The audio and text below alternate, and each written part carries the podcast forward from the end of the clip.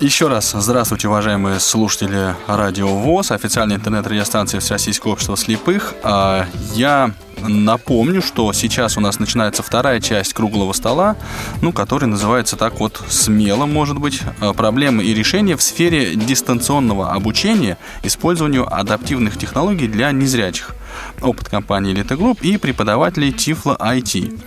Вот сейчас как раз э, в ближайший час, он у нас очень плотный, насыщенный и интенсивный, э, мы будем затрагивать э, такие больше и теоретические какие-то конкретные аспекты, прикладные, может быть, ну вот проблемы дистанционного обучения и адаптивным технологиям для незрячих и самих обучению самих инвалидов по зрению тоже в, в дистанционной форме. Ну и я бы, наверное, предложил, чтобы вот э, нашу, э, собственно, беседу, да, вот в продолжение нашей первой части начала Марина Анатольевна Рощина.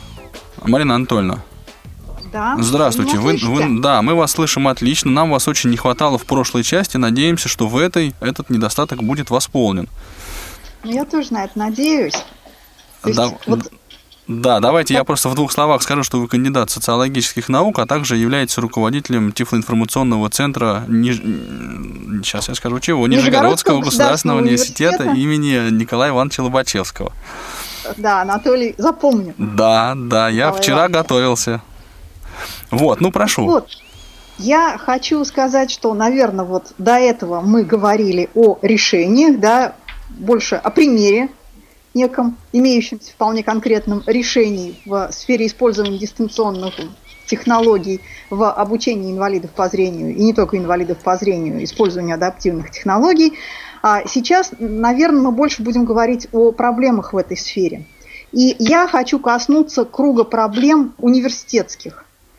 То есть хочу поговорить об обучении компьютерным технологиям абитуриентов, студентов, аспирантов, ну и, может быть, э, тех, кто использует компьютер в своей профессиональной деятельности. Ну, я думаю, что никого в этой аудитории не нужно убеждать в том, что компьютерная грамотность является необходимым условием готовности э, незрячего или слабовидящего студента к продолжению образования если человек не владеет компьютером, учиться начать ему в ВУЗе полноценно будет очень сложно. И начинать учить незрячего человека пользоваться компьютером, когда он пришел на первый курс, тоже совершенно не вовремя. Здесь э, компьютер станет уже не помощником, а вроде как какой-то лишней обузой. Убедить человека в том, что это достаточно эффективным инструментом может быть, ну, будет очень непросто. Практика показывает, что очень часто в наших школах уровень освоения компьютерной грамотности бывает ну, очень разный. Причем даже если школьники, э, как правило, считают, что они владеют компьютером неплохо, практика показывает, что это немножко не те знания. Они очень часто умеют переставить Windows, но не умеют грамотно работать, например, с вердовскими документами. Э, когда они учатся в ВУЗе, второй им понадобится намного чаще, чем возможность переставлять Windows. Поэтому, вот, на мой взгляд, было бы очень перспективно организации довузовской подготовки по компьютерной грамотности именно. И мне кажется, что это вполне можно было бы сделать в дистанционной форме. Марина Анатольевна, Следующий... есть, простите, что я вклиниваюсь, правильно ли я угу. понимаю, что вы говорите о создании такой вот программы по изучению использования адаптивных технологий, э, которая была бы ориентирована на студентов, и вот, э, вот она, чтобы она была доступна всем абитуриентам, студентам и, и далее везде? Да, это было бы здорово. Причем, вот на мой взгляд, эту программу, то есть вот технология, которая была представлена сейчас, это по сути работа преподавателя, ну, с помощью Skype. Да? То есть обычные занятия, но с помощью Skype. Вот на мой взгляд, здесь можно было бы для абитуриентов немножечко технологию изменить. То есть сделать некий лекционный курс, где были бы изложены теоретические материалы, а практику уже реализовать вот в форме таких вот скайп-занятий.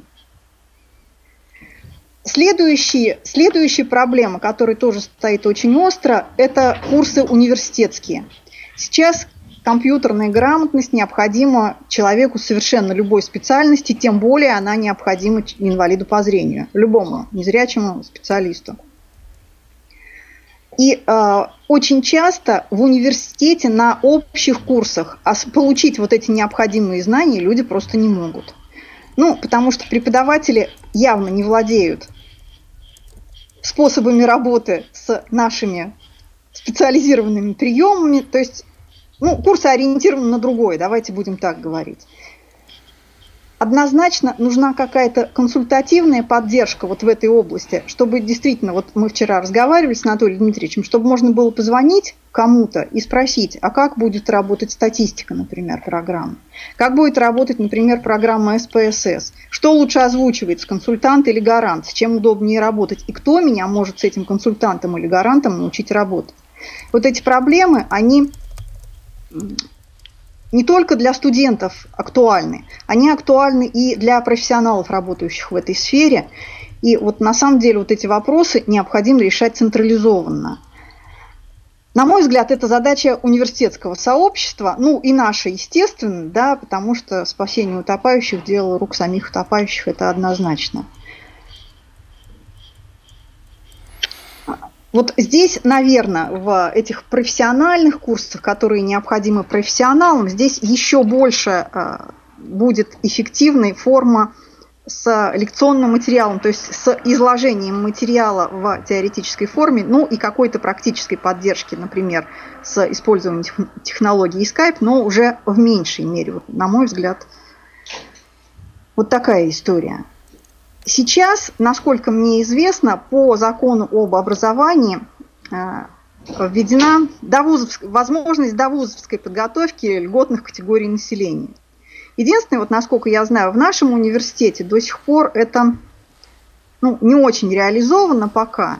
Хотя, может быть, вот это перспективная форма для решения вот той задачи, о которой я говорю, по крайней мере, относительно абитуриентов. Ну да, э, Мария Анатольевна, мысль, э, так сказать, она высказана и тезисно, но она, тем не менее, важна. Вот, коллеги, я хотел бы поинтересоваться, есть какие-то комментарии вот, или наблюдения, какие-то замечания? Мне кажется, у Светланы там был один из э, аргументов или доводов, комментариев. Нет, Светлана Геннадьевна не готова подключиться к нашей может, может быть, Светлана Геннадьевна не на связи. Но я просто немножко спешу, да, мне кажется, что как бы вот эти тезисы, они не нуждаются в уточнении, на мой взгляд. То есть никого не нужно убеждать в том, что это нужно, полезно и так далее. Но вообще сама идея создания такого ресурсного центра, куда действительно можно было бы обратиться, а, ну вот, за консультацией содержательной и ее получить не исходя из потребностей, скажем, какого-то конкретного технического средства, там, любви или нелюбви, а вот э, именно исходя из потребностей специалиста или студента, это вот вопрос очень, очень, на мой взгляд, важный. Вот на мой взгляд, вообще необходимо просто создание ресурсных центров по использованию тифлоинформационных технологий в образовании. Можно говорить о высшем образовании, можно говорить об общем образовании, но здесь спектр задач, которые необходимо решать, он очень широкий. И больше, наверное, здесь требуется не обучение пользователей, а именно консультирование тех специалистов, которые технологии должны использовать. Здесь, а, наверное, Марина Анатольевна, центрами могут стать как университетские центры, вот, ресурсными центрами, так и, и специальные образовательные организации, которые по-старому назывались школы третьего-четвертого вида, и тем более, что на базе ряда школ для слепых и слабовидящих существуют центры дистанционного образования. Да, конечно. Вот наверное, это было бы перспективно. Я не знаю, насколько есть смысл разделять, скажем, среднее, общее профессион... и профессиональное образование. То есть, есть ли смысл... Но здесь, наверное, преемственность должна быть более налажена. Вот. Несмотря на то, что во многих, многие заведения, допустим, утверждают, что у них есть какие-то ресурсы по обучению специалистов очень часто, ну, то есть вопрос качества этого обучения и вопросы, вот, которые сегодня э, поднимались насчет того, что, например, есть техника, но техника простаивает, потому что специалисты не умеют ее использовать, он очень актуален вот этот вопрос. А, Марина Анатольевна, я бы предложил здесь вот как раз э, передать слово Владимиру Вячеславовичу Соколову. Э, Владимир Вячеславович, вы поделитесь с нами, ну, поделитесь, если, так сказать, у вас это входит в ваши планы, э, опытом вот вашей работы, работы вашей лаборатории и вот факультета дистанционного образования, который при МГППУ функционирует, насколько я понимаю. А Анатолий, а меня сейчас слышно? Да, Света, добро пожаловать обратно к нам. А можно я еще тогда, раз уж пошла так, пошел такой разговор, сделаю небольшое уточнение организационное, а, а именно скажу, что к нам э, присоединился главный редактор радио ВОЗ Олег Шевкун. Олег Валерьевич, добрый день. Добрый день. Вот, и а, Александр Владимирович Пивень, начальник отдела по разработке и внедрению адаптивных технологий КСРК ВОЗ. Добрый день. Здравствуйте. Вот комментарии от этих э, уважаемых экспертов, с большой буквы скажем, э, вы, уважаемые слушатели, тоже сейчас сможете слышать. Э, Света, Поскольку да, вы бы хотели слышно, добавить. Да, Давайте. Я прокомментирую Марину, потому что на самом деле это очень-очень серьезная тема. Я могу сказать, как человек, который работал непосредственно со студентами, и у меня была практика, когда у меня было несколько ребят, которые ходили ко мне в старших классах на компьютерный курс и потом поступили в университет. Им было учиться гораздо проще, чем тем детям, которые приходили, приезжали из других регионов, и у них не было навыков работы с компьютером. То есть любо, для любого первокурсника адаптация – это стресс. Когда еще ему нужно помимо всего остального учиться компьютеру, это гораздо тяжелее ребят, которые ходили ко мне. Ну да, мысли понятна. А, в общем, актуально. Актуальна эта проблема. Марина Анатольевна, я, если можно, попрошу вас сделать радио чуть потише. По-моему, у вас идет э, вхождение от, от вас к нам. Владимир Вячеславович, все, да. теперь э, не перебиваю. Ну, я еще только буквально в завершении слов Светланы скажу, э, мне, ну, я уже не знаю, посчастливилось или не повезло несколько раз участвовать в работе приемной комиссии МГППУ. И я столкнулся со студентами, со зрячими студентами, которые вообще не умеют работать с компьютером, с абитуриентами, прошу прощения. Вот приходит человек сдавать экзамен по информатике, потому что очень хочет изучать этот предмет, и говорит, а у меня в школе вообще не было этого предмета. То есть проблема-то она не специфична для нашей категории, она, видимо, имеет такой общий характер – но это, конечно, не значит, что ее не надо решать, а сказать, что вон у них тоже все плохо, давайте, значит, успокоимся. Естественно, нет. Я, конечно, двумя руками поддерживаю то, что говорила и Марина Анатольевна, и Светлана Геннадьевна. Ну вот, и теперь еще несколько слов, собственно, э, по тому выступлению, к которому я тоже постарался как-то подготовиться. А, и при подготовке я вспомнил один фантастический рассказ – который мне довелось прочитать лет 30 назад, еще учась в школе. Вот. Там в рассказе как раз шла речь о том, что ну, общество развивалось, развивалось и развивалось до того, что школы прекратили свое существование, а образование получали исключительно в дистанционной форме. Тогда это была фантастика. То есть там конкурировали между собой разные преподаватели. Вот э, была технология определения, сколько слушателей слушают ту или иную лекцию. Вот они как-то там завлекали слушателей. Кто-то фокусы показывал, кто-то песни пел, кто-то танцевал, там по-разному. Но интерес к такой форме образования у детей пропадал, и они вообще переставали просто принимать участие в этом. И одна женщина, пожилая учительница, просто поставила в аудитории, откуда ввела трансляцию, обычные парты и пригласила за них несколько человек. И вот их стало все больше, больше. Интерес к ее лекциям все возрастал и возрастал. В общем, идея-то такая, что не хотелось бы удариться и в другую крайность, естественно. Дистанционное образование – это замечательная вещь. Я не хочу его как-то критиковать, но оно не должно стать заменой очного, на мой взгляд. Хотя, кто ж его знает, к чему мы придем с развитием нашего информационного общества. Может быть, это и произойдет когда-то, но технологии современные позволяют организовать дистанционное преподавание ну, практически неотличимое от точного. Вопрос только во вложениях.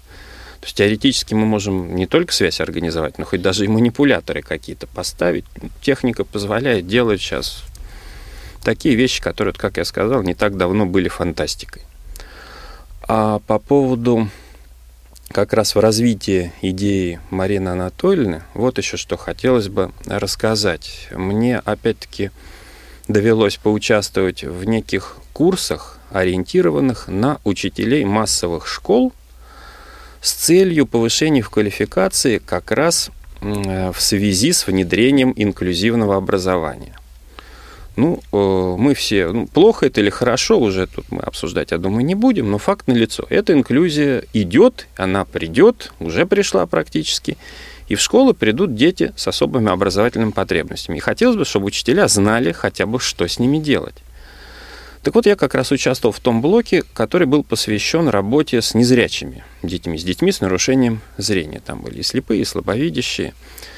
И вот, хоть мы и считаем, что доказывать возможность работы незрячего на компьютере вроде как не надо, оказалось надо.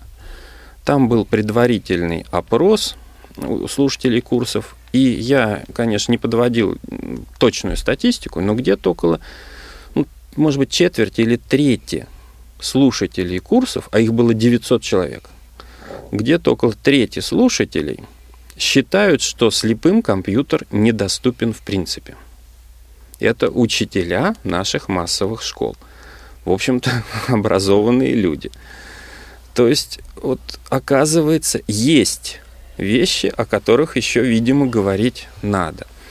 И вот как раз хотелось бы еще раз, опять-таки, поддержать идею о центрах, которые могли бы оказывать помощь, вот в том числе и таким учителям. В массовую школу пришел э, слепой ребенок.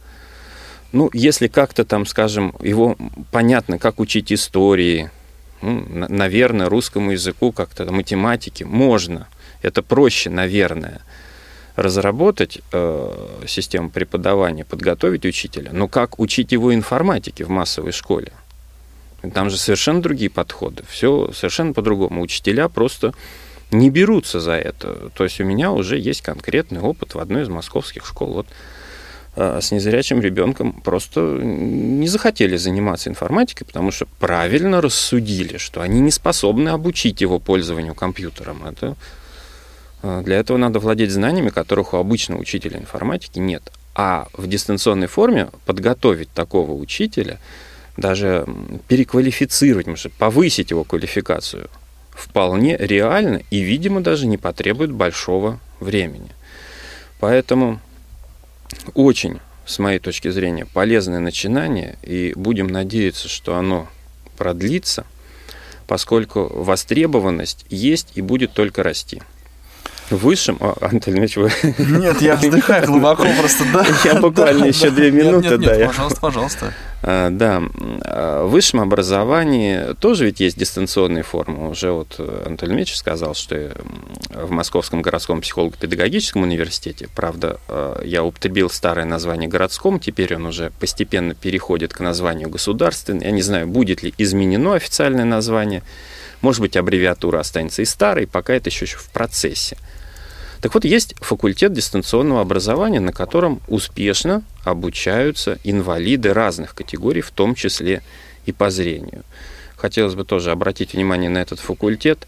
Они, сотрудники факультета, как-то стараются. Вот действительно, люди работают с желанием. Очень хороший, вот такой добрый, я бы так сказал, человек, декан факультета Бронис Броневич, э, ну, желающий получить это образование могут, я думаю, без труда найти контакты этого факультета. На сайте МГППУ есть вся необходимая информация.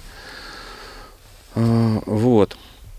Поэтому э, вот дистанционная форма, она для студентов, наверное, все-таки как бы более допустима. Может быть, слово допустимо не совсем то слово, которое хотелось бы здесь употребить. Но если мы обучаем ребенка школьника так вот, дистанционно, без возможности общения со сверстниками. Понятно, что есть ситуации, в которых либо так, либо никак. Тут вопросов нет. Конечно, лучше так, чем вообще никак. А такие ситуации в нашей стране встречаются. А, для студента это уже значительно в меньшей степени повредит развитию, ну, даже слово повредит опять нехорошее. Не будем лучше выражать свое какое-то эмоциональное отношение к этому. Может быть, это не вред, может, это польза, такое индивидуальное воспитание через электронику. Так вот, для студента у него уже это более взрослый человек, личность практически сформировалась, и поэтому э, на его личности это э, меньше отпечаток может отложить. А для взрослого человека вообще крайне полезная форма. Я, например, с удовольствием сам как слушатель принимаю участие в разных дистанционных курсах. Почему бы нет? Очень удобно. По времени я могу выбирать себе удобное э, время, то скажем, для чтения лекций. Э, ну и транспортные проблемы тоже решены. Ну, о плюсах мы все знаем, в общем-то, говорить о них не будем. Но вот, наверное, вкратце все, что я хотел сказать по этому поводу, Анатолий Ильич, я ваш вздох воспринимал как начало вопроса? Ну, как бы, да, как невозможность скрыть отношение, да, к а, ну вот к тем проблемам, которые вы поднимаете. А, коллеги, есть, по-моему, у кого-то комментарий, да? Да, опять Свет, же, да. я хочу быстренько-быстренько сказать, ага. что, конечно, просто у нас тема сегодня такая дистанционное образование. Конечно, ну, большинство из нас, ну, по крайней мере, я могу сказать за себя и за Марину, потому что мы это обсуждали. Конечно, а, идеальный вариант это всегда нет ничего лучше, чем а, живого общения, образования в живой аудитории. Но просто дистанционное образование это как как, как, как вы сказали, когда других вариантов либо нет, либо они менее удобны.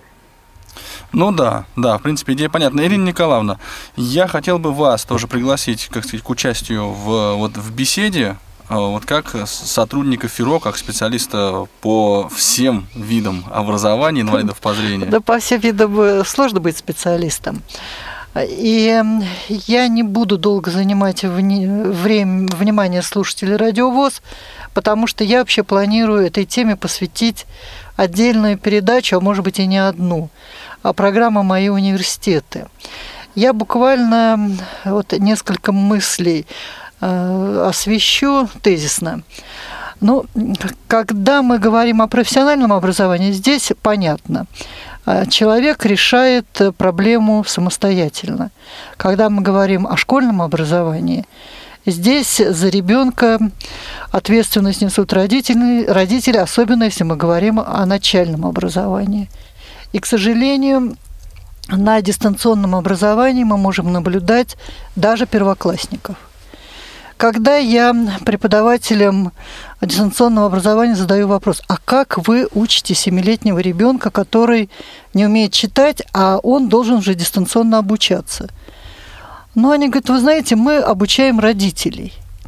И вот родители – это еще одна из категорий, которые, видимо, попадут в внимание элиты групп или тех, кто будет проводить курсы, а, ориентированные на обучение преподавателей. Потому что для ребенка родитель вот в этих условиях становится и преподавателем тоже – ну и когда мы говорим о дистанционном образовании, мы должны четко понимать, что далеко не во всех регионах преподаватели, работающие в области дистанционного образования, могут качественно осуществлять, в общем-то, то, что на них возложено.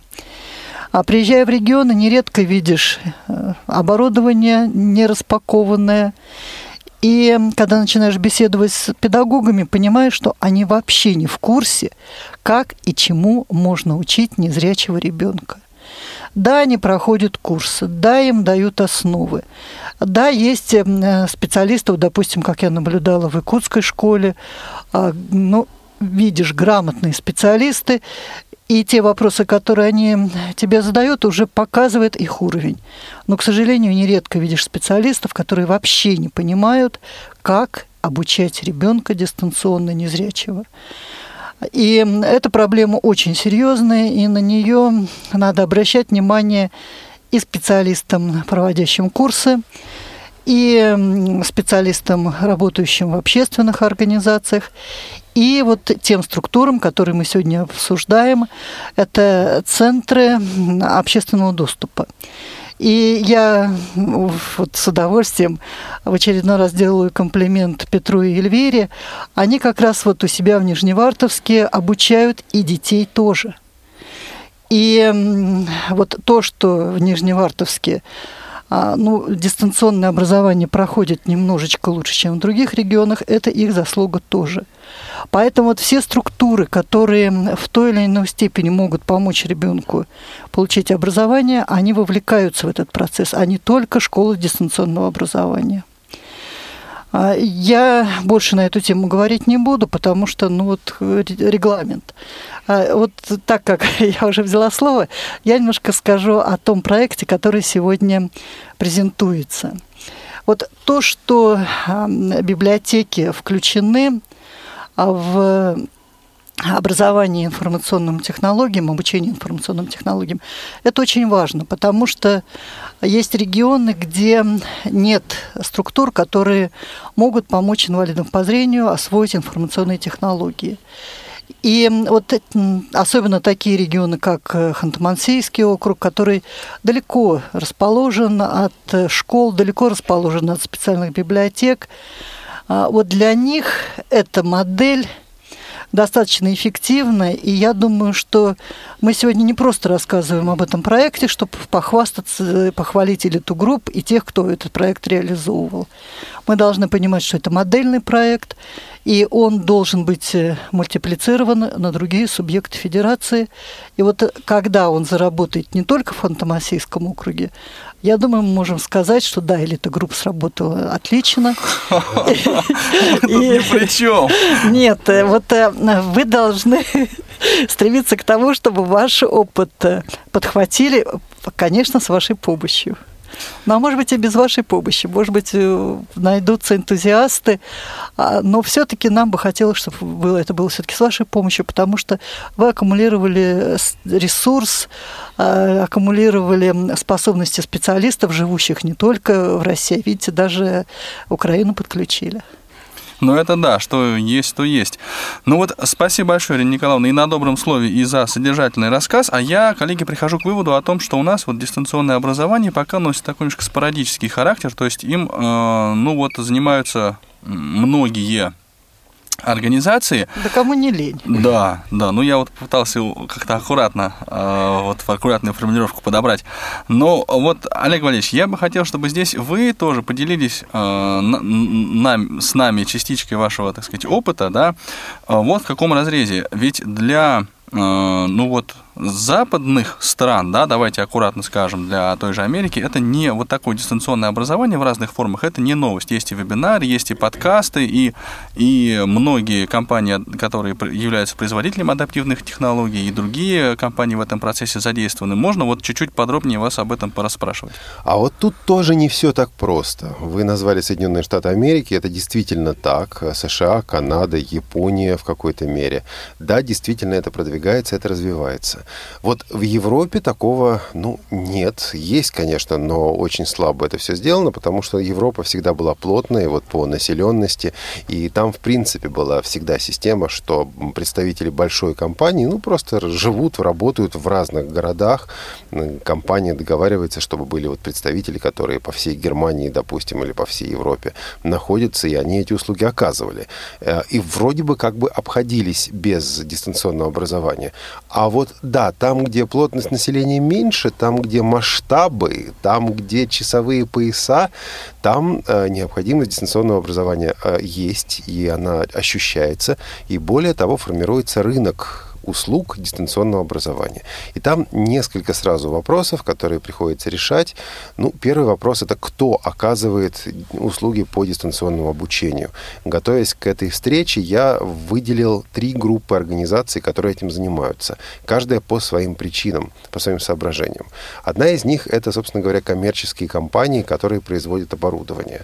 Они, э, естественно, занимаются этими услугами, оказываются, оказывают эти услуги, причем э, сейчас за последнее время это активно развивается. Та же компания Freedom Scientific целый отдел под это дело открыла и его э, наращивает.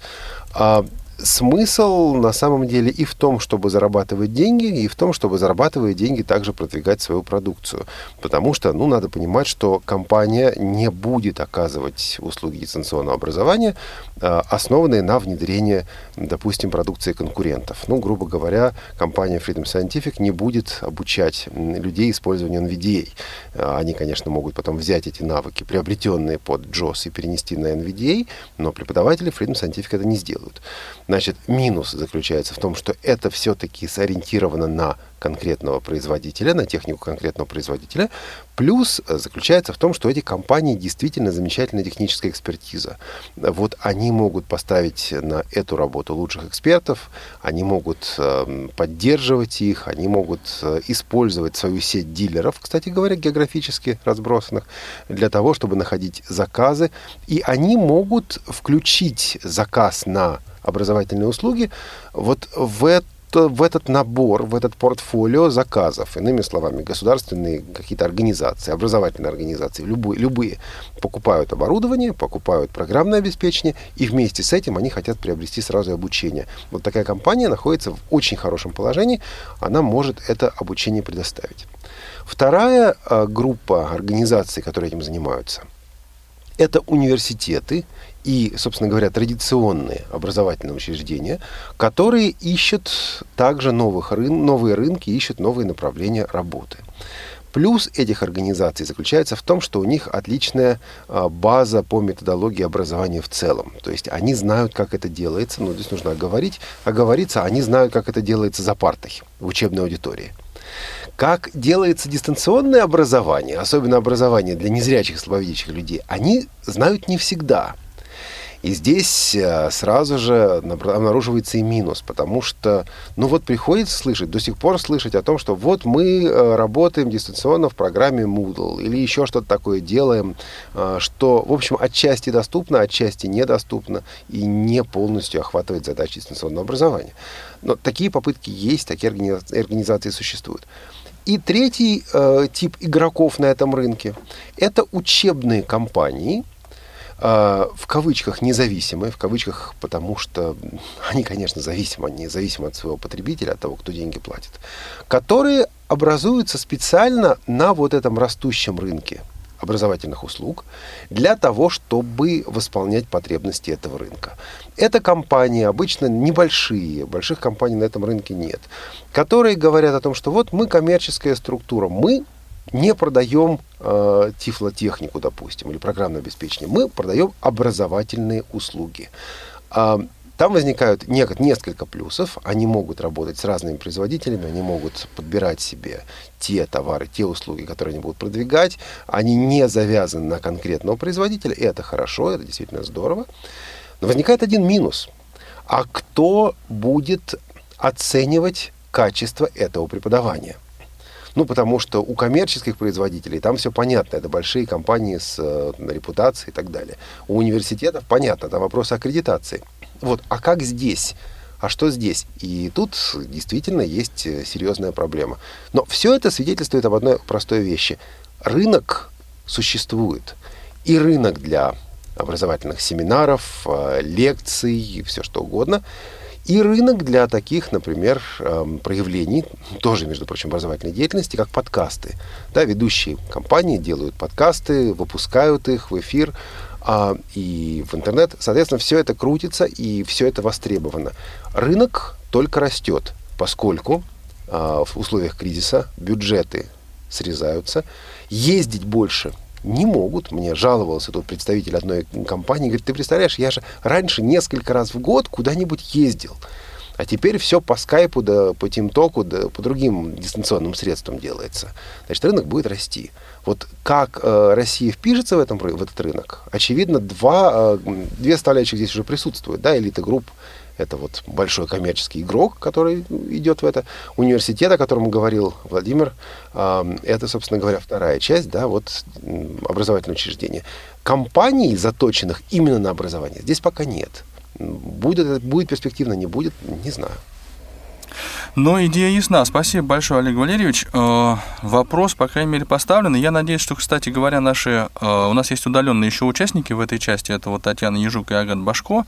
Одна, соответственно, из Воронежа, а второй э, из Ярославля. Я думаю, что мы поспрашиваем вот о технологиях дистанционного обучения, которые вот там тоже имеют место быть. Но перед этим я бы вот попросил, Александр Владимирович, вас э, да, рассказать в двух словах о, вот, о другом инструменте. Мы все говорим дистанционное обучение, подразумеваем Skype, да.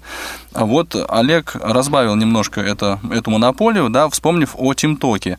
До недавнего времени, я так понимаю, TeamTalk это был клиент, который был доступен инвалидам по зрению, раз уж мы сегодня об этой э, целевой аудитории говорим, только под Windows. Сейчас ситуация поменялась. Да, совершенно точно. Сейчас э, есть новая разработка. Э, это пятая версия этого приложения. Оно есть и под Linux, и под Windows, и под Mac есть, а вот под Android не было. Вернее, попытки были четвертую версию сделать на Android, но она была неудачной, и, скорее всего, ее оставили в покое именно по той причине, что как бы пятая версия была уже близко. И вот мы посмотрели на это приложение, оно сейчас э, было собрано из э, репозитория на сайте разработчика, и увидели, что не очень оно доступно для людей с проблемами зрения на Android, это приложение. То есть есть ряд проблем, которые нужно было решать в плане доступности. И вот э, мы проявили такую инициативу, то есть наш отдел адаптивных технологий КСРК ВОЗ подключили к решению этой проблемы Игоря Борисовича Порецкого, нашего незаменимого программиста, который, в общем-то, всегда в сложных ситуациях приходит к нам на помощь и на выручку и сделали общими усилиями это приложение доступным. То есть сегодня на сайте э, разработчика, фамилия разработчика Бjörn Расмуссен, есть это приложение в свободном доступе, его можно оттуда взять. У нас на сайте в доступных программах для Android есть или вот-вот появится ссылочка с описанием Э, что это за приложение, и его можно установить на Android. А почему мы решили именно вот э, решить проблему с Android? Потому что занимаясь образовательным процессом, вот у нас есть курс по невизуальной доступности сенсорных устройств КСРК, мы уже встречаем людей, которые не пользуются компьютером совсем. То есть вот они приобрели все сенсорные устройства и считают, а зачем компьютер, если это устройство более многофункционально во многих случаях. И оно вполне доступно, и можно с помощью него решать разные проблемы. Поэтому, чтобы не терять вот эту самую аудиторию, чтобы они тоже могли участвовать в голосовых чатах, которые, в общем-то, сейчас вот среди незрячей нашей публики получили большое распространение, их достаточно много. Там по различным интересным темам собирается народ, обсуждают там все, начиная от искусства и до пользования теми же самыми компьютерами и мобильными устройствами. Поэтому Э, мы сделали это приложение доступным и думаем, что оно принесет пользу также и в образовании дистанционном, потому что мы сами часто очень на этих э, голосовых чатах э, появляемся с какими-то семинарами ознакомительными, опять же говорим о тех курсах, которые проводятся у нас в КСРК, и вообще любая другая информация, какие-то новости, которые случаются в области информационных технологий, в области всяких э, устройств, мы стараемся доносить именно вот таким способом. То есть это своего рода тоже вот какой-то элемент дистанционного образования. И, естественно, ну, я считаю, что это тоже своеобразный такой вот вклад в то, чтобы люди могли этим приложением пользоваться. Сегодня его может каждый скачать, установить на свое устройство и пользоваться, оно доступно.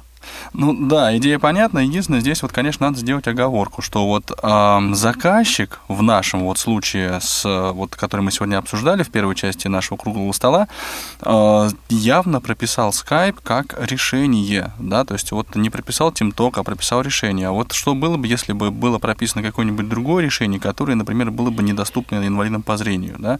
То есть вот я так понимаю, что от этой идеи, от такой конкретной, э, от такой сильной конкретизации надо постепенно отказываться, да, конечно, и вот давать, ну, оставлять, может быть, на усмотрение э, вот конкретно исполнителя там, да, или вот его э, договоренности со слушателями, вот это решение будет это Skype, будет это TeamTalk или будет это какое-то другое приложение. Ну, да. Ну, хорошо, что выбор есть. Тем более, что есть подозрение, что в данном случае TeamTalk, он более информативен по сравнению со Skype. Там можно и для тех, у кого есть остаток зрения, видео показывать, и аудиоролики включать тут же без всяких дополнительных сложностей. И там же есть и общий чат, и индивидуальный чат, и музыкальные файлы можно там демонстрировать, если есть какие-то подкасты, которые можно включать в работу. То есть мне кажется, что это было бы даже удобнее, чем по скайпу делать. Ну да, как инструмент обучения.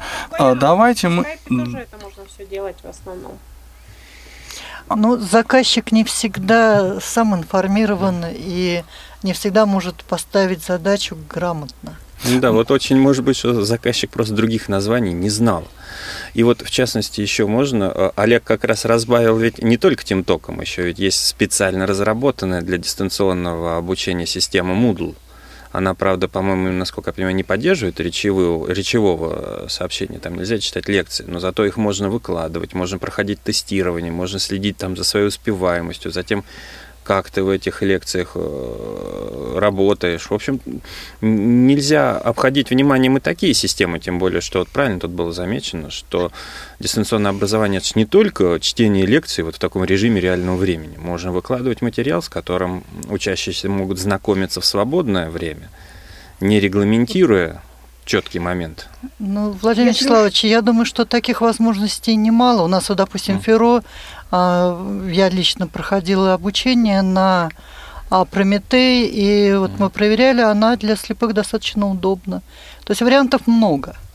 Вот, вот, Нет, поэтому ну, если здесь... речь зашла про Moodle, то вот сейчас, наверное, я думаю, что многие из присутствующих знают, да, что мы в Нижегородском государственном университете делаем как раз в Moodle курс для преподавателей компьютерных технологий.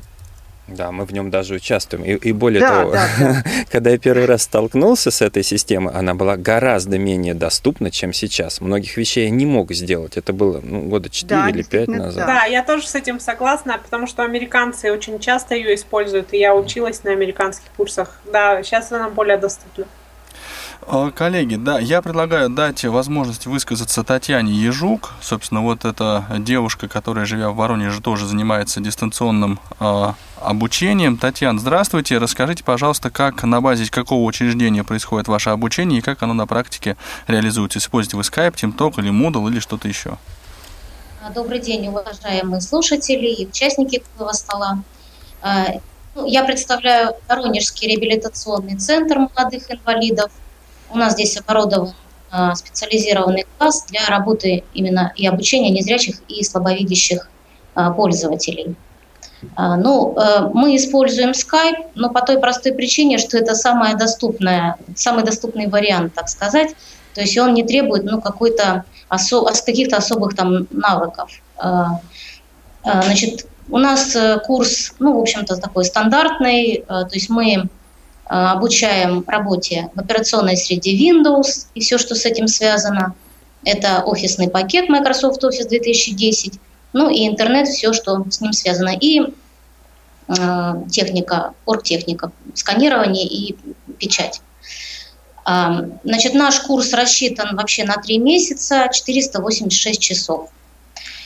Э, мой, наш опыт был не очень большим, это скорее был такой пилотный пробный вариант – а, по той простой причине, что ну, просто мы тут столкнулись с определенными проблемами, вот, и то есть как бы для того, чтобы а, ну, привлечь дополнительно людей а, вот как раз к компьютерным технологиям, то есть позволить тем людям, которые не могут приехать к нам в центр по каким-то причинам и проживать здесь довольно продолжительное время, то вот мы решили опробировать этот вариант и использовали как раз именно Skype. А, ну, здесь много говорилось о преимуществах, я уже, наверное, на этом останавливаться не буду. Вот. А хочу сказать о тех трудностях, с которыми ну, столкнулась лично я как преподаватель. Значит, а, ну, у нас были комбинированные группы, то есть четыре человека сидело в классе, ну и один человек был э, подключен дистанционно. Ну, безусловно, первое, значит, как бы первый минус, ну, минус относительный, я бы так сказала, ну, не всем это, может быть, нравилось. А, дело в том, что люди были жестко привязаны да, к эм, тому времени обучения, э, которое проходило именно в аудитории. А, то есть не всегда это было им удобно. Но мы эту проблему решали, в общем-то, таким образом, что все писалось а, в аудиоформат, и затем то есть аудиофайлы выкладывались, то есть передавали. Вот. Единственное, опять же, здесь минус был в том, что когда человек э, работает с аудиторией вместе. Он может э, задавать свои вопросы, уточнять там какие-то да, моменты, которые ему непонятны. А, кроме того, в процессе занятий, э, например, когда я даю слушателям задание, они делают это ну, сообща, то есть они э, каждый по очереди комментирует там, свое задание какое-то, да, то есть и все они вместе как бы включены в процесс, Вот. И человек, который дистанционно работает, он также включен. Но когда он слушает все в аудиоформате, то понятно, что этих возможностей у него нет. А, следующий минус – это, а, ну, понятно, что э, значит, я использую разные методы, а, то есть, ну, прежде всего, словесно-описательный, да, потому что человеку важно понимать, как там выглядит, например, окно, кнопки, что диалоговые окна. Э, но э, кроме такого метода донесения информации я использую, например, рельефно-тактильные пособия – то есть у человека тогда лучше формируется представление о том, с чем он работает непосредственно. То есть он лучше понимает ситуацию и ну, как бы ему легче потом э, в этой ситуации ориентироваться. Потому что ну, я, например, считаю, что э, наша задача это не просто научить э, человека алгоритму действия, да, то есть выполнения той или иной операции, а именно понимать ситуацию и уметь в ней ориентироваться. И э, когда человек дистанционно подключен, да, то у него нет возможности э, вот как раз пользоваться вот этими тактильными э, средствами.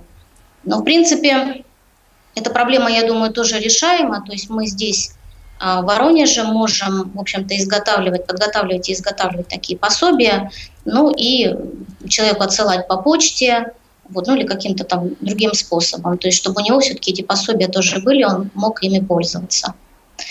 А, здесь уже упоминалось о том, что очень важно и очень сложно, вернее, а, проследить а, за тем, как человек выполняет задание.